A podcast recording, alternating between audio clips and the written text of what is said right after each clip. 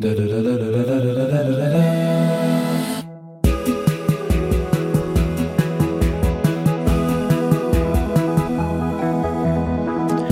à tous et bienvenue dans cette embellie réalisée par Juliette Gou et David Le Prince, préparée par Arnaud Jamin et mise en musique par Juliette L'Orphelin. À la technique ce matin, Louis Audebert.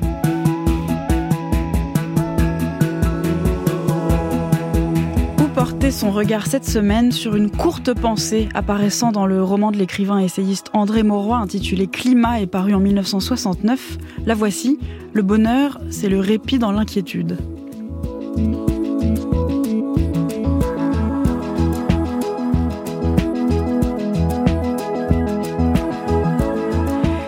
Historien de l'art, romancier, maître de conférences à la Sorbonne, membre de l'Académie des Beaux-Arts et directeur de la bibliothèque Marmottan, notre invité se délecte autant, chose rare, du réel que de l'imaginaire, s'appropriant l'un et l'autre sous l'égide du beau. Auteur de nombreuses comédies policières prenant place dans le monde de l'art, il se revendique comme héritier des énigmes historiques à la Maurice Leblanc. Sa dernière fiction, Intrigue à Brégançon, vient de paraître chez Grasset, tandis qu'un nouvel éloge du réel, Dictionnaire amoureux de la Toscane, a été publié ce mois-ci également chez L'embellie. Eva Bester sur France Inter. Bonjour Adrien Goetz. Bonjour Eva Bester. Êtes-vous content d'avoir été mis au monde? Ah, alors ça c'est très difficile. J'ai en tête cette, euh, cette phrase de Chateaubriand, dans cette chambre où ma mère m'infligea la vie. Et au fond, je me prends pas trop pour Chateaubriand, et je suis assez content de d'avoir été mis au monde. Je, j'ai pas connu autre chose. Donc euh, voilà, c'est ce que disait le, le, nouveau roi Charles III.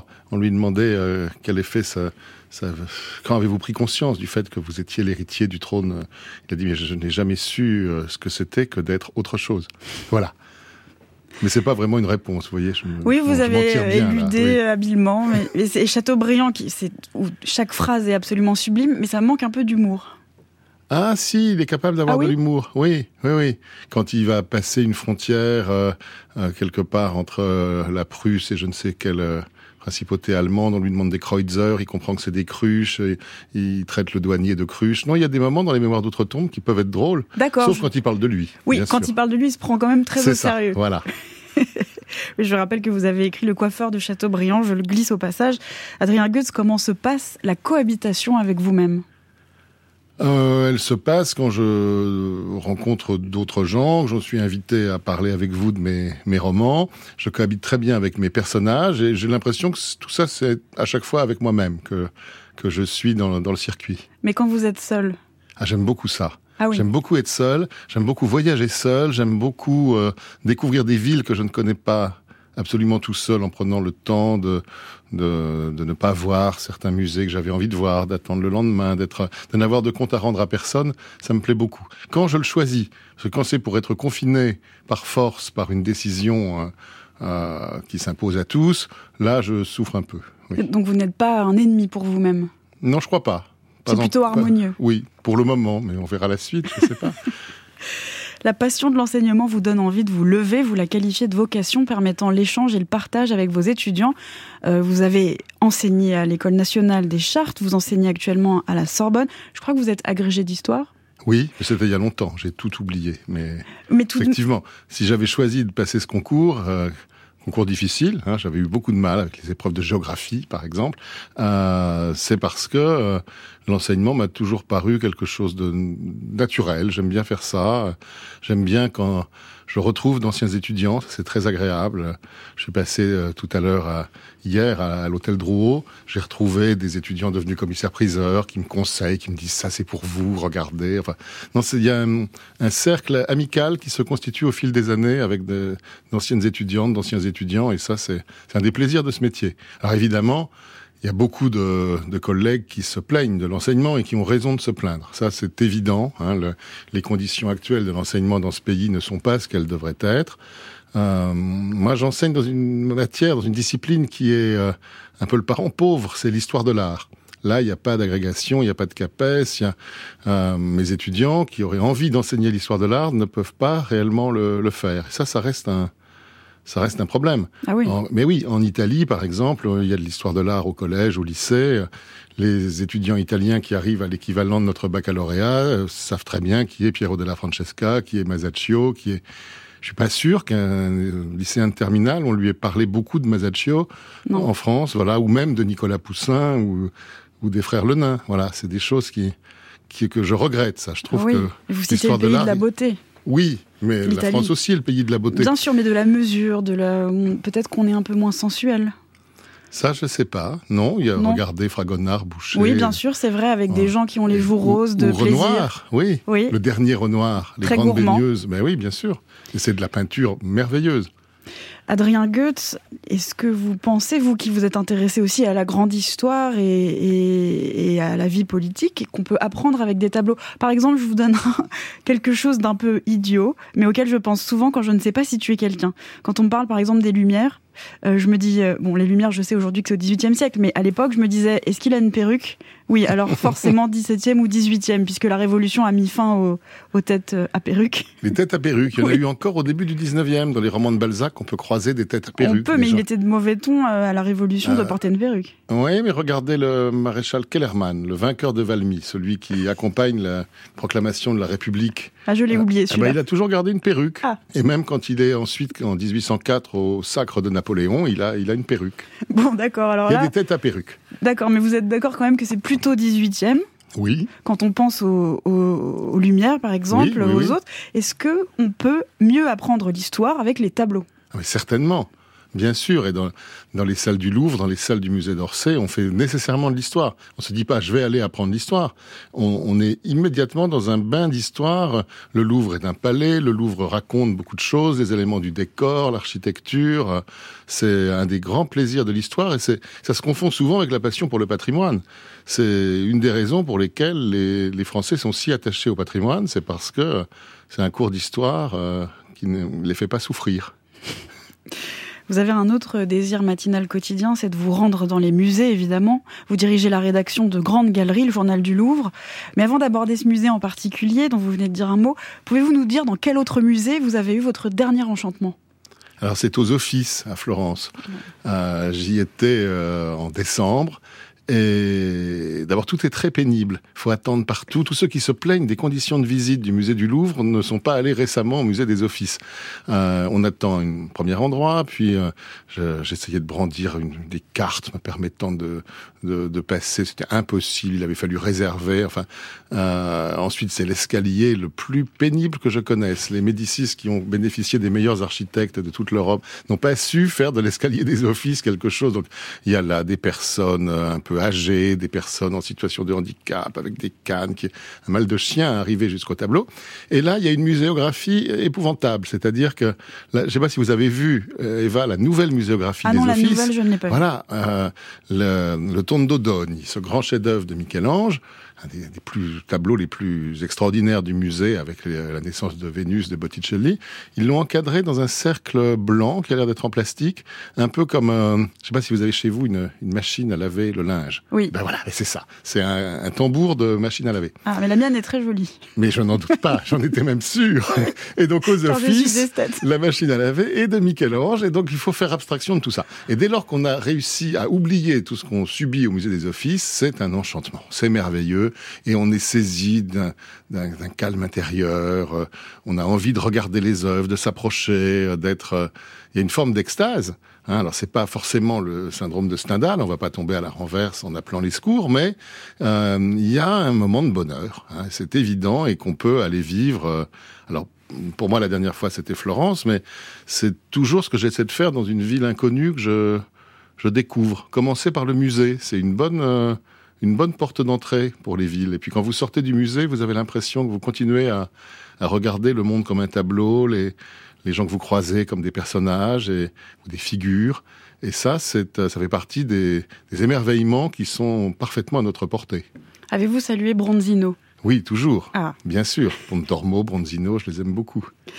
Tous vos livres, Adrien Goetz, essais et romans parlent d'art, vous arrive-t-il de ne pas y penser? Euh, Oui, bien sûr. J'ai beaucoup de mal dans la vie quotidienne. On parlait de machine à laver, voilà, il y a beaucoup d'instants où euh, malheureusement on ne pense plus à, à l'art.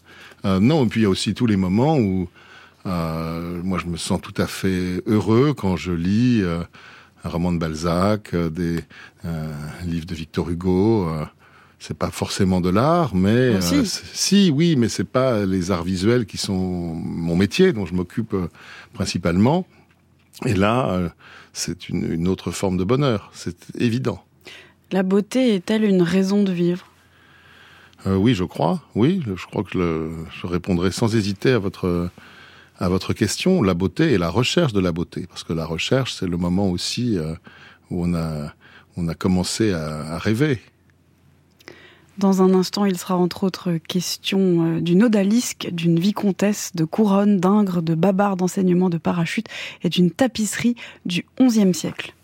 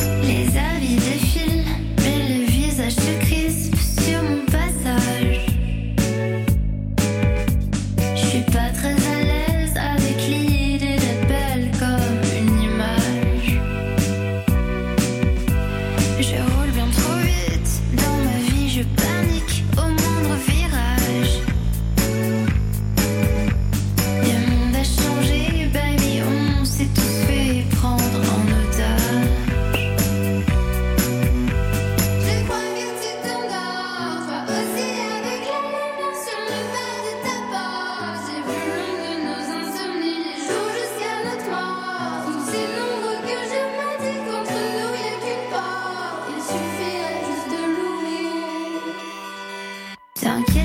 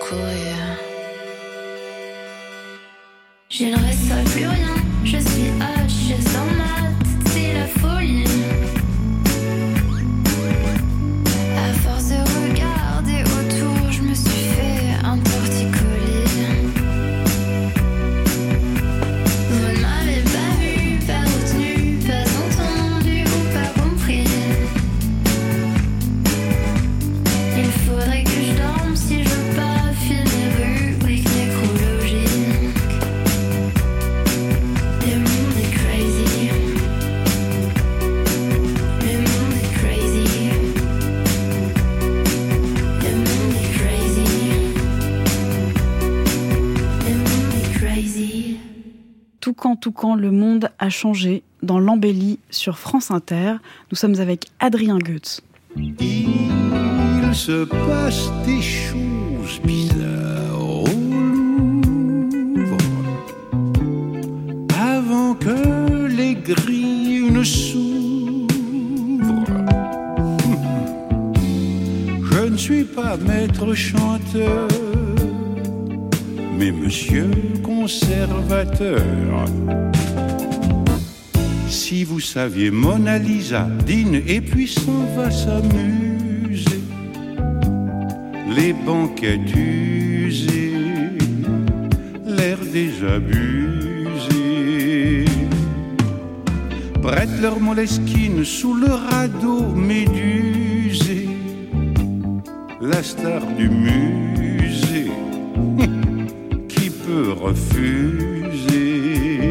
En 1984, Yves Montand chantait Lettre anonyme à monsieur le conservateur du musée du Louvre, un texte de David McNeil sur une musique de Michel Jonas.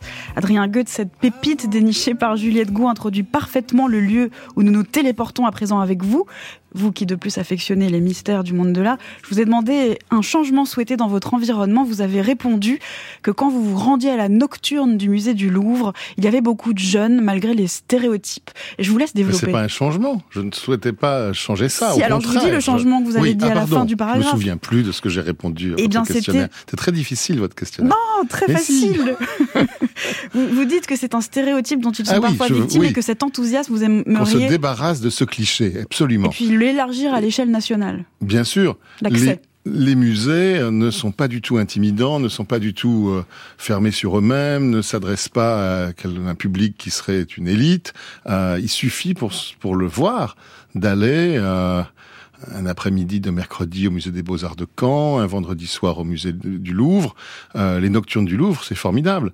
Il se passe plein de choses. Il y a souvent des, il y a, il y a parfois des, des, danseurs dans les salles. Il y a des, il y a plein de choses à regarder. Il y a l'auditorium qui est ouvert. La programmation est, est formidable et elle va l'être dans quelques mois encore plus, puisque le Louvre euh, invite, euh, le Louvre va être envahi, le Louvre invite un, un des grands musées d'Europe, qui est le musée de Capodimonte, de oh, Naples. Sublime. Et donc, il y a des œuvres de Capodimonte, ça peut être une expo, c'est beaucoup plus étonnant que ça. Les œuvres de Capodimonte vont être accrochées avec les œuvres du Louvre, dans un dialogue... Euh, qui va compléter les collections du Louvre, nous obliger à les voir autrement. On va voir, on va voir apparaître beaucoup de, peintures maniéristes. On va voir euh, le Masaccio qui manque au Louvre. On n'a pas de Masaccio au Louvre. Et là, il y a un tableau qui vient de Naples et qui sera installé euh, avec la, peinture italienne, donc qui va trouver sa place. Et ça, c'est un peu nouveau. Voilà une formule où on est étonné dans les collections permanentes des musées, parce qu'au fond, beaucoup de gens veulent voir les expos, mais on oublie que on peut euh, se promener dans le Louvre et vivre vivre des expériences dans des zones du Louvre où il n'y a pas grand monde, du côté des, peintres euh, danois et nordiques. Il y a des salles où il n'y a pas beaucoup de visiteurs. On peut prendre tout son temps et on n'est pas du tout dans, dans le cliché du lieu euh, intimidant et inaccessible. Voilà. Donc ça, j'y tiens beaucoup parce que c'est tout le monde peut le vérifier. Et on peut se faire ce plaisir d'aller passer une heure au Louvre. Alors je rappelle que la nocturne, c'est le vendredi au Louvre, c'est gratuit pour tous de 18h à 21h45. C'est gratuit pour les moins de 26 ans, je crois, oui. Ah, je vais vérifier tout ça. Oui, je ne sais pas. Alors en tout cas, il faut réserver ses billets en ligne tout de même, mais c'est gratuit. Allez voir sur internet si j'ai dit une bêtise ou pas. Adrien. là, oui, la réservation c'est très bien parce que comme ça, il n'y a pas trop de monde, il y a une espèce de, jauge, donc on, est à l'aise dans, dans les salles. Et puis je rappelle aussi que toutes les galeries euh, sont gratuites. Parce qu'on oublie souvent, mais c'est assez impressionnant de rentrer dedans. Oui, bah c'est une sorte de, il y a un snobisme quand même. Quand on entre, on sent que quand on n'appartient pas à ce monde. Vous sentez ça? Oui. Ah oui, j'ai pas l'impression que. Si, mais j'encourage justement les auditeurs à pousser la porte ah des bah galeries. Oui, il faut, il faut franchir le seuil, pas hésiter. Mais c'est vrai qu'on n'a pas ce problème à Londres, par exemple. Quand vous entrez à la National Gallery, vous étiez dans la rue deux minutes avant et vous êtes devant euh, ah oui, un chef-d'œuvre. d'un musée, mais là je parle des galeries gratuites dans toutes ah, les, galeries marchandes. Oui, ah, oui. les galeries d'art. Euh. Ah oui, des galeries. Pardon, je, je comprenais pas du tout votre question. Pardonnez-moi. Je n'ai pas bu assez de café ce non, matin. Non, alors moi j'ai manqué de clarté. Mais non. alors c'est vrai. Là, vous avez sans doute raison. Les galeries d'art contemporain ou les galeries des grands antiquaires à Paris et pas seulement à Paris peuvent intimider le public qui n'ose pas sonner pour entrer, tout simplement. Oui. Donc ça, il faut le faire, parce qu'au fond, on tombe souvent sur des gens charmants qui sont prêts à vous, à vous expliquer les choses. C'est vrai. Adrien Goethe, vous vous impliquez dans les cités, j'emploie cité au sens grec antique. Vous avez été plusieurs années le vice-président de Patrimoine sans frontières, une association dont le but est de sauver les monuments et le patrimoine dans des pays qui sortent de guerre. Et vous avez écrit cette phrase intéressante en réponse à notre questionnaire. J'ai eu la chance de le faire en Albanie par exemple et j'ai pu constater que la restauration de ces monuments entraîne dans son sillage la restauration des esprits. Ah oui, c'est vrai. Patrimoine sans frontières est intervenu euh, au Cambodge, par exemple, en, redonnant des motifs des tisserands cambodgiens qui sont conservés euh, en réserve au musée Guimet, et en les redonnant à une génération euh, qui n'a pas hérité de ça. Il y a eu l'épisode des Khmers rouges. Il y a eu, bon, et en Albanie, c'est un peu la même chose. La, la, dictature est arrivée, les monastères qui sont dans les montagnes à la frontière grecque ont été euh, transformés pour devenir des espèces de silos à grains. Euh, les peintures ont été abîmées, tout ça, ces villages se sont euh, vidés. Et au fond, quand on a fait un petit chantier école euh, à Voskopoye, en, Albanie, dans, la montagne. On a vu tout de suite que ça réveillait ce, ce village et, on a évidemment un impact réel sur des populations qui ont beaucoup souffert. C'est-à-dire que dans un pays qui est en, sortie de guerre, faut apporter d'abord euh, en premier des médicaments et puis en, second lieu, c'est le, le patrimoine. Alors peut-être qu'en France, euh, le domaine du patrimoine est aussi un moyen de de restaurer euh, les esprits, de redonner, euh, de redonner confiance, de redonner un meilleur moral euh, à ceux qui voient une petite église de village toujours fermée. Il y a beaucoup de choses à l'abandon. Hein, donc Stéphane Bern fait beaucoup, mais voilà, il faut que tout le monde s'y mette. Je crois que c'est ça, je crois vraiment que je suis très convaincu de ça c'est un. Il y a beaucoup d'associations aussi. Hein. Moi, c'est ce que j'ai fait à Patrimoine sans frontières. On était tous euh, volontaires dans une association euh, qui euh, qui essayait d'aller un peu partout.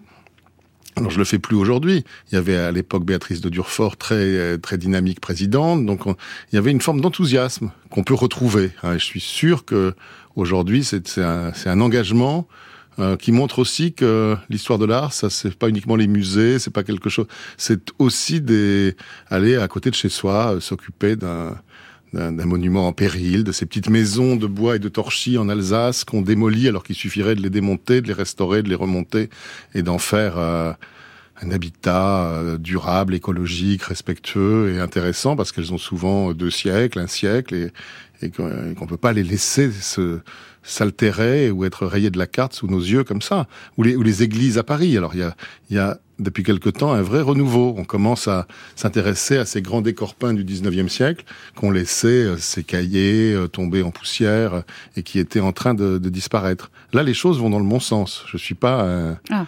voilà, je suis pas quelqu'un qui se qui se lamente. Je crois qu'au contraire qu'il y a beaucoup d'actions qui sont faites et que, et c'est très satisfaisant. Vos propos peuvent être étendus à, tous les champs, même aux, relations humaines, justement, réparer plutôt que se débarrasser et trouver quelque chose de neuf.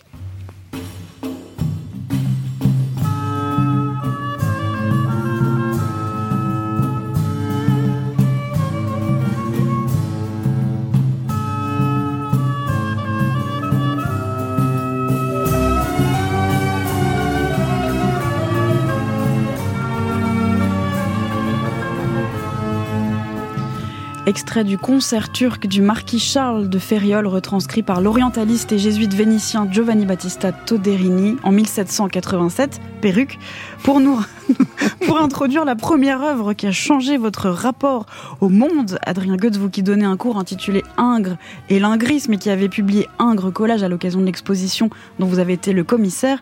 Il s'agit de votre découverte de la grande odalisque d'Ingres au musée du Louvre, tableau de 1814 qui vous a donné envie d'écrire des histoires, notamment La Dormeuse de Naples, j'imagine. Oui, c'est un tableau fascinant. On reste devant, on, on croit qu'on le connaît par cœur parce qu'on l'a vu dans tous les livres, et puis quand vous faites... Euh, euh, attention, vous restez au Louvre un peu longuement, comme euh, Daniel Arras demandait qu'on le fasse, conseillait qu'on le fasse, euh, vous vous rendez compte que rien ne va dans ce tableau, qu'elle est que qu'elle est dans une attitude, voilà, que l'anatomie est impossible, que son attitude est intenable, que l'harmonie est là pourtant, et la couleur aussi, parce qu'on oublie qu'un est un grand coloriste, il y a un bleu fantastique dans la grande odalisque. Et puis en, en, étudiant un peu, un peu plus, en cherchant un peu mieux, on découvre que ce tableau allait avec une autre peinture la dormeuse de Naples, où c'était cette fois une femme blonde sur un fond rouge, l'oriental d'un côté, la, belle européenne de l'autre, et que ce tableau qui était le,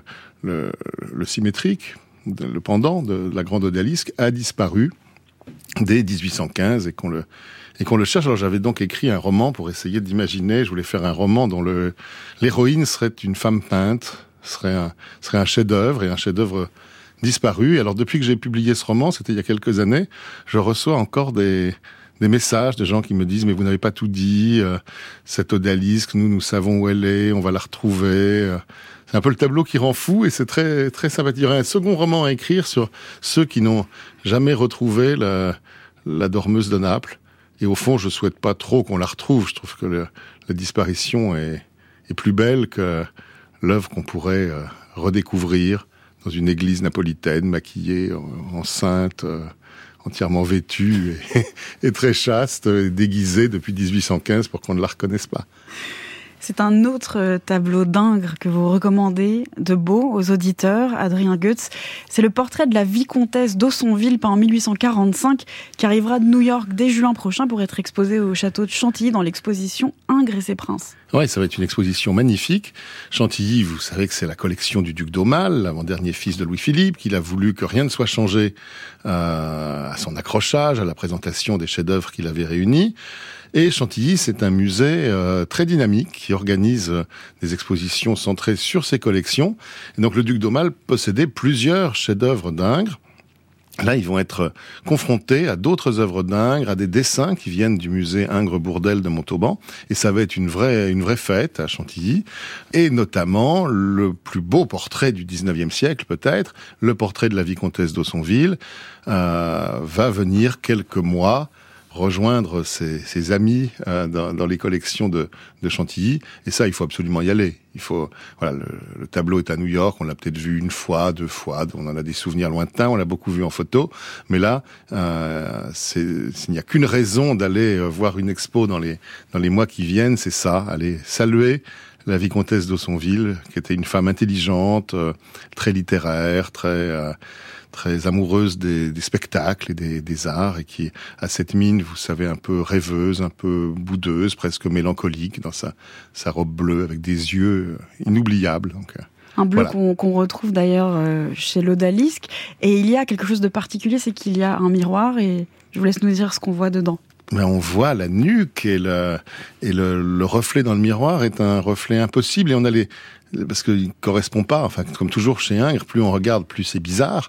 Et là, on a les dessins préparatoires à Montauban. Donc, il a, il a fait poser un modèle de dos, et c'est comme s'il avait euh, collé ce dessin sur le miroir. C'est-à-dire que c'est pas le reflet, c'est un second dessin, et c'est une façon aussi de montrer son modèle sous tous les angles.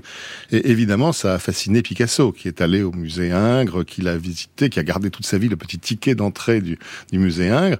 Et c'est pour ça qu'Ingres est important aussi pour le XXe siècle et pour le XXIe. Il y a beaucoup de street artistes aujourd'hui qui prennent leur modèle chez Ingres. Hein, il a, il, il, ressurgit en réalité. Le bain turc avait été révélé en 1905 au, au public euh, au moment du salon d'automne. Il, il y, a, des bombes à retardement dans les tableaux d'Ingres, c'est-à-dire qu'il y a des moments où il suscite un enthousiasme là où on l'attendrait pas forcément. L'exposition Ingres, l'artiste et ses princes aura lieu du 3 juin au 1er octobre au château de Chantilly. Plus de 110 chefs-d'œuvre, toiles, croquis et esquisses préparatoires.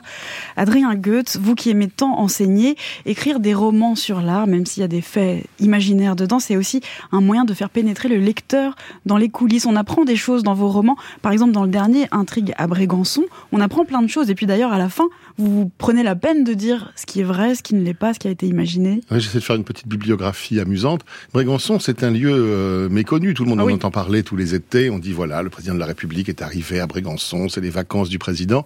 Il y a un côté un peu folklorique, mais on s'interroge pas vraiment sur ce qu'est Brégançon. Pourquoi le général de Gaulle a-t-il décidé euh, c'était en 64, c'était au moment du 20e anniversaire du débarquement de Provence, que la République avait besoin d'une villa de bord de mer, qu'il fallait une très jolie maison euh, sur un, un éperon rocheux en Méditerranée pour le président de la République. D'autant qu'il n'y est jamais venu vraiment, il y avait passé une nuit, une nuit ou peut-être deux, la, la, veille, voilà, bon, et puis euh, euh, il n'y est pas retourné.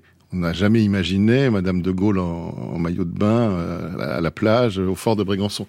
Donc je me suis dit que ça c'était un vrai mystère, parce que les vrais mystères ils sont sous les yeux de tout le monde et on ne sait pas les voir. Est-ce qu'il n'y aurait pas un mystère de Brégançon? Est-ce qu'il n'aurait pas caché dans cet endroit qui est tout à fait inaccessible? Il y a une petite jetée qui le rattache à la terre, mais sinon euh, c'est très gardé, c'est très facile à surveiller, à garder. Est-ce qu'il n'aurait pas caché là quelque chose qui devrait se transmettre euh, de président de la République en président de la République et uniquement à eux. Voilà, je ne vais pas en raconter plus, mais euh, j'ai aussi été frappé. Alors j'ai eu la chance d'y résider un peu, j'y ai même dormi. C'était pas au moment d'un séjour du chef de l'État, mais j'ai demandé au directeur des résidences présidentielles si on pouvait faire ça. Il m'a dit mais oui, très bien. Bon, donc j'étais surpris. Je suis arrivé à, à Brégançon et là, euh, je me suis dit tout de suite que ça pouvait être un décor de roman à la Agatha Christie. Parce qu'il n'y a pas d'issue, vous pouvez pas partir. Euh, il suffit d'avoir quatre ou cinq personnages, et je les ai inventés. Il y a une éditrice, il y a un photographe, il y a le couple de gardiens du, domaine.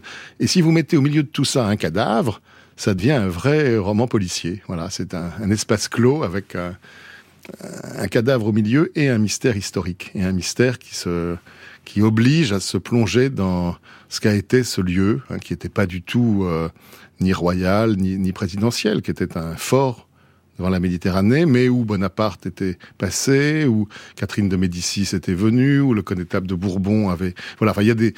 On peut raconter une petite histoire de France à travers euh, Brégançon. Adrien Goetz, ce qui frappe quand on vous lit, c'est qu'on sent un amusement. On s'amuse et on sent un amusement. Est-ce que vous vous amusez? Oui, beaucoup. Oui, parce que j'ai des j'ai des collègues qui, qui m'en parlent, des conservateurs qui me disent, euh, par exemple, j'ai un roman Intrigue à l'anglaise qui se passe dans le musée de, de la tapisserie de Bayeux, et la, la, la, directrice de ce musée m'a dit mais comment vous avez pu décrire l'abat-jour qui est sur mon bureau, cet abat-jour de l'artisanat monastique que ma belle-sœur m'avait donné, c'était et je l'avais évidemment inventé. J'avais décrit, alors ça, ça me fait beaucoup rire. Voilà, enfin ça me fait beaucoup rire, ça me ça me réjouit. Voilà. Euh, tous ces romans sont nourris de choses que j'ai observées euh, auprès d'amis qui sont dans le monde des musées, dans le monde de l'art, et donc. Euh, voilà, je les, je les croque et j'essaie. Ils m'en veulent pas. Hein, j'ai pas de. C'est pas des romans à clé. Il n'y a pas de.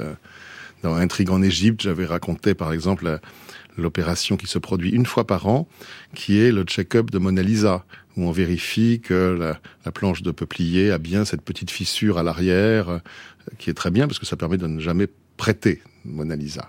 Le tableau ne, doit pas, euh, ne doit plus quitter le, le, Louvre. Et donc cette petite fissure, on la surveille, on la regarde, on, on des, appareils de mesure qui sont là. Et ça, c'est un moment qui, qui est toujours secret, on dit jamais la date, le, la, grande salle est parfaitement fermée, euh, ceux qui ont la chance d'être là, le droit, ou dont la présence est nécessaire en réalité, ont des badges spécifiques, enfin il y a tout un protocole que j'ai décrit et qui, que je trouve assez cocasse au fond. C'est très intéressant et tout à l'heure vous allez nous en dire plus sur une tapisserie que vous avez citée, mais je laisse un suspense pour ceux qui n'auraient pas été attentifs.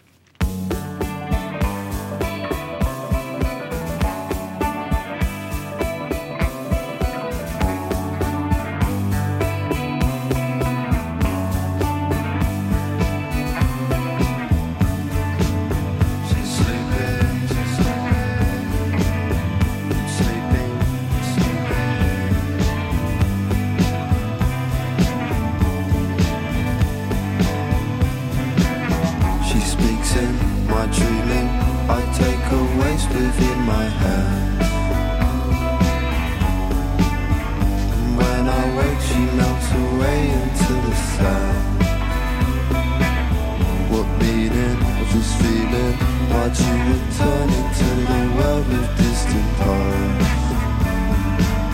We separate across the blades of glowing glass. I see you, the same eyes, reflect the world that falls apart. There's a fire in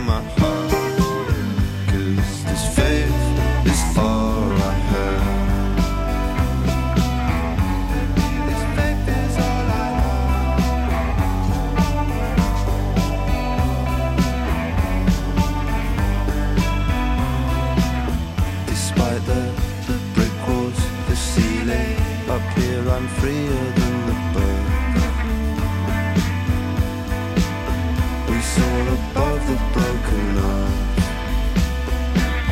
The train line in Seaforth. We sit and watch the planet die in our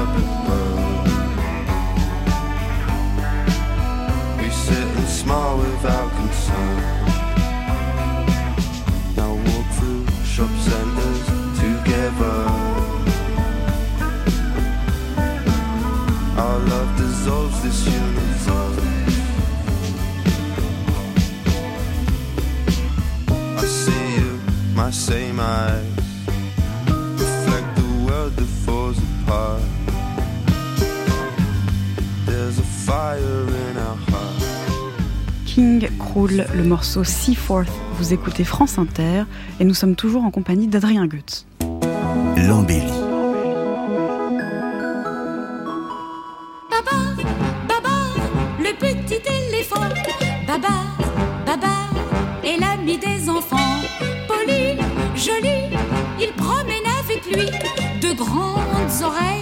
Qui cache le soleil. Il fait de la gymnastique. Un, deux, trois, très sérieusement. Du calcul, de la musique, trompette et tambour. Le générique de la série Les Aventures de Babar, version de 1969. Adrien Goethe, je vous ai demandé euh, quelque chose pour être armé dans l'existence. Vous avez choisi l'éléphant héros de la littérature jeunesse dessiné par Jean de Brunoff dans un premier album paru en 1931. Vous avez été marqué à jamais par les personnages et c'est à eux que vous pensez quand vous voyez le couronnement de Camilla et du roi Charles III. Ah oui, c'était il y a quelques jours et c'était éblouissant, mais ça m'a rappelé euh, Babar, le roi Babar, la reine Céleste. Qui devant leur palais de Célesteville, leur cour, leur sujet. Ça, ça m'avait ébloui quand j'avais, euh, je sais pas, 4 ans, 5 ans. Avec ma cousine Bénédicte, on lisait Babar à la campagne, on s'en, rassasiait jamais. Il y a, on faisait pas la différence entre les deux générations de Brunov qui ont dessiné tout ça. Enfin, ça, ça continue à, à former les enfants parce qu'ensuite on, on, passe de Babar à Balzac assez naturellement. Hein. Ah oui. C'est le même public, je crois. Oui. Ah, je ne sais pas. Si, je pense que Babar vous donne euh, l'idée de ce qu'est le voyage, de ce qu'est l'architecture, de ce qu'est la défense des animaux, de ce qu'est l'amour de la forêt. Euh, tout est dans Babar. Les dessins, les dessins sont très beaux. Ah mais oui. Adrien Goethe, vous évoquez le mariage d'Albert de Monaco et Charlène dans votre roman Intrigue à Giverny. Vous avez écrit Résidence présidentielle. Il est question aussi de ministre et de président dans Intrigue à Brégançon. Vous affectionnez les familles royales, les présidents? Je trouve ça romanesque. Oui, c'est vrai. Je trouve que le succès de The Crown, par exemple, de la série, montre bien qu'il y a un public qui est prêt à suivre ça et qui, le jour du couronnement, va traquer les, les souliers que portait euh, tel invité, qui étaient les mêmes que ceux que Kate portait la veille. Et ça, on voit sur Twitter, tout le monde s'enflamme. Mais pourquoi? Est-ce que l'une a observé ces souliers noirs portés par l'autre? Est-ce que c'est pas l'amorce de la nouvelle saison qu'on va vivre pendant les années qui viennent? Donc euh, oui, j'ai pas de honte à dire que je trouve ça formidable. Je vous ai demandé ce que vous aimeriez accomplir au cours de votre vie et vous avez Dieu, répondu. J'ai pas dû répondre. Si vous avez répondu, surtout pas un saut en parachute, écrire un livre qu'on lirait encore dans 100 ans. Mais quelqu'un vous a menacé d'un saut en parachute? Oui, j'ai un, de mes collègues à la Sorbonne qui est qui a une seconde vie de parachutiste et qui m'a dit viens accompagne-moi à la base, on va faire des, des sauts. Et donc là non. Vous avez appelé la police Non, mais c'est pas c'est pas pour moi. Je serais, je vais me fouler le pied. Ça sera un désastre. Donc euh, non, mais ce qu'on veut accomplir dans sa vie, on le sait jamais. On n'a pas cette. Euh... Oh, ça dépend des gens. Oui, mais quand on écrit des livres, on se dit que on envoie des, des bouteilles à la mer à, à l'avenir et que peut-être euh, dans 100 ans, dans une boîte de bouquinistes, il y aura sûrement encore des boîtes de bouquinistes au bord de la Seine. Quelqu'un trouvera une vieille couverture un peu jaunie et se dira tiens ça, c'est pas mal pour moi. Mais ça, c'est très ambitieux de rêver à ça. C'est vraiment. Euh, Ou très humain Peut-être, peut-être. Un corbeau, un renard, un loup et un agneau, une souris, une grenouille, des faucons, trois femmes, des Anglais en grand nombre qui portent des moustaches, des Normands à la nuque rasée, des guerriers en tenue léopard, des chevaux entiers, des messagers, des clercs, des princes, des prélats, des rois, des charpentiers, des marins, des bateaux effilés comme des flèches, plus de 37 navires de bâbord où s'entassent des hommes bardés, résignés au sacrifice ou à la gloire, tous volontaires de l'inconnu, Harold, Guillaume de Normandie et le vieux roi Édouard, lui aussi à la barbe fleurie, siégeant, mourant sur son lit de parade dans un kiosque à musique à Westminster. Description de la tapisserie de Bayeux sur France Culture en 1966, tapisserie composée au XIe siècle qui fait environ 70 mètres de long et dont vous cherchez désespérément, Adrien Goetz, à retrouver des fragments dans une brocante ou une vente aux enchères, comme... Euh, Pénélope, la jeune conservatrice du patrimoine, dans votre roman Intrigue à l'anglaise. C'était le début de cette série policière, euh, série de Pénélope.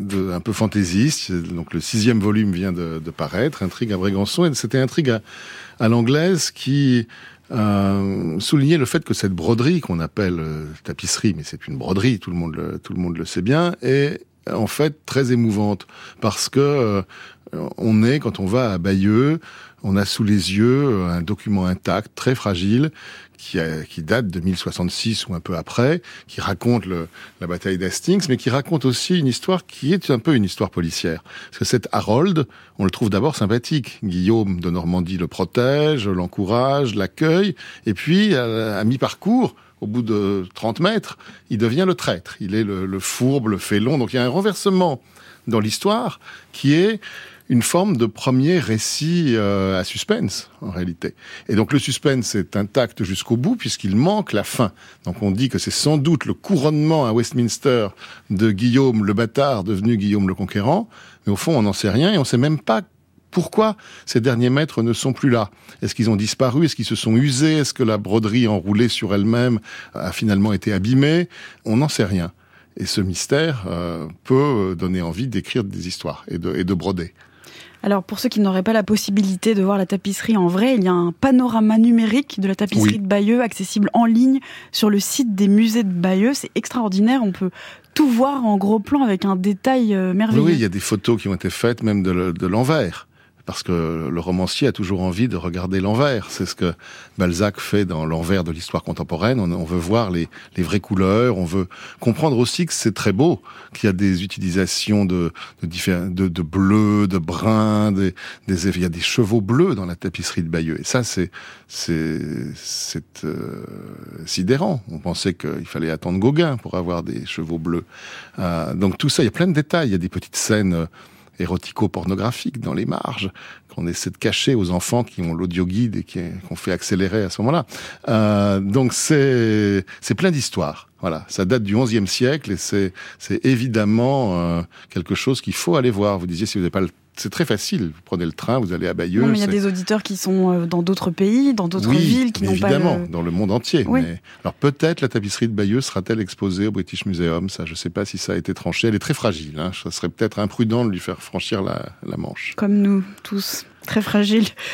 Adrien Goetz, toutes ces intrigues que vous avez écrites, et je me pose cette question qu'est-ce qui vous intrigue le plus, le réel ou l'imaginaire?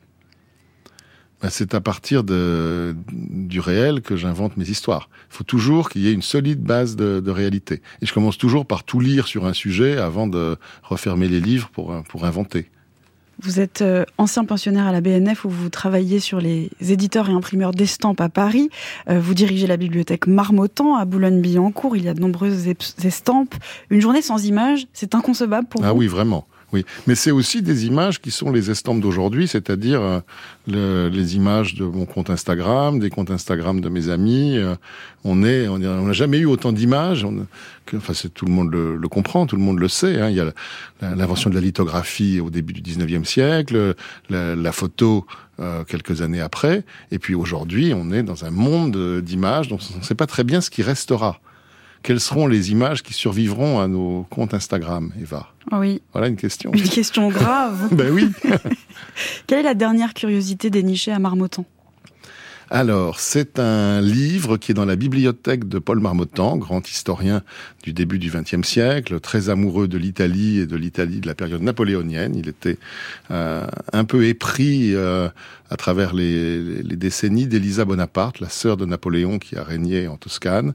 Et il y a dans sa bibliothèque un livre que j'aime beaucoup, c'est euh, l'herbier des serres de Malmaison Joséphine collectionnait les plantes, et donc il y a des, dessins aquarellés merveilleux euh, que Paul Marmottan devait regarder et qui font rêver à ces choses si fragiles qui étaient euh, la gloire de la fragile impératrice. Donc euh, ça, ça me touche. J'ai l'impression qu'on est en contact direct avec un, moment du, du passé. La bibliothèque Marmottan, c'est un bel endroit qui est actuellement en travaux, on le rénove, c'est l'Académie des Beaux-Arts qui en est propriétaire. Et donc on va créer deux résidences pour des chercheurs, trois résidences d'artistes. Euh, le jardin va aussi être rénové, donc ça sera un lieu, c'est à Boulogne-Billancourt, donc c'est tout à fait différent du musée Marmottan-Monet que tout le monde connaît. Euh, la bibliothèque Marmottan sera un lieu de recherche, de création et, assez unique en son genre, j'espère. Donc on a encore euh, sans doute une, grande année de travaux avant que le public puisse redécouvrir ce, cet endroit. On pourra accéder au jardin, on pourra voir euh, oui, ce bien livre sûr. dont vous parlez, par bien exemple, sûr, bien herbier. sûr. On organisera des visites, on fera des expositions, et il y aura à la fois des expos d'art contemporain, Ah. des artistes qui seront donc euh, qui ont une, une pension de l'Académie des Beaux Arts, qui viennent un an, qui seront, qui habiteront là, qui seront. Il y aura un sculpteur, il y aura euh, sans doute un plasticien, il y aura un compositeur euh, de musique. Et donc on va créer cette sorte de villa des arts en gardant la bibliothèque au centre, hein, une, une villa avec des créateurs autour d'une bibliothèque. Pour moi, c'est un- c'est une sorte d'idéal. Créateur et créatrice, j'imagine. Ah bah oui, bien sûr, évidemment, ça va sans évidemment, dire. ça oui. va sans dire Ben aujourd'hui. Oui, oui. On arrive à l'engagement de fin d'émission, Adrien Goethe. Alors, je, je lis le vôtre. Poursuivre euh, l'enseignement auprès de mes étudiants avec ferveur, lutter pour le patrimoine en péril dans de nombreux villages où sont démolis des monuments et poursuivre la sensibilisation autour de la restauration des monuments et des peur. J'ai patrimoines. vraiment répondu ça Oui, et vous avez conclu par c'est l'affaire de tous. Point d'exclamation. Moi, c'est une réponse beaucoup trop convenable. Alors dites-nous quelque chose de. de- non, mais découvrir des choses que j'avais jamais vues, être euh, surpris, être là, c'est des choses que je m'efforce de faire depuis très longtemps. Donc, euh, c'est pas forcément euh, ce que j'aimerais le plus découvrir en sortant de ce, studio. Euh, découvrir, euh, je sais pas, entendre une musique qui me séduise et qui serait pour moi inouïe, euh, voir dans un, une expo une œuvre d'un artiste que dont j'avais jamais entendu parler. Enfin voilà, il faut qu'il y ait de l'étonnement. C'est parfait. Merci beaucoup, Adrien Goetz, d'être venu nous parler. Merci Eva. Votre roman Intrigue à Brégançon est paru le 12 avril dernier chez Grasset et votre dictionnaire amoureux de la Toscane, six jours plus tôt, chez Plomb. Vous venez aussi de faire paraître une édition critique en folio classique du livre Oublié le Rhin de Victor Hugo. Chers auditeurs, toutes les références vous attendent sur le site de l'émission, tout comme nous sur les réseaux sociaux. J'espère que vous êtes à présent aussi céleste qu'un muffin professeur de tai chi. Rendez-vous dimanche prochain à 10h10.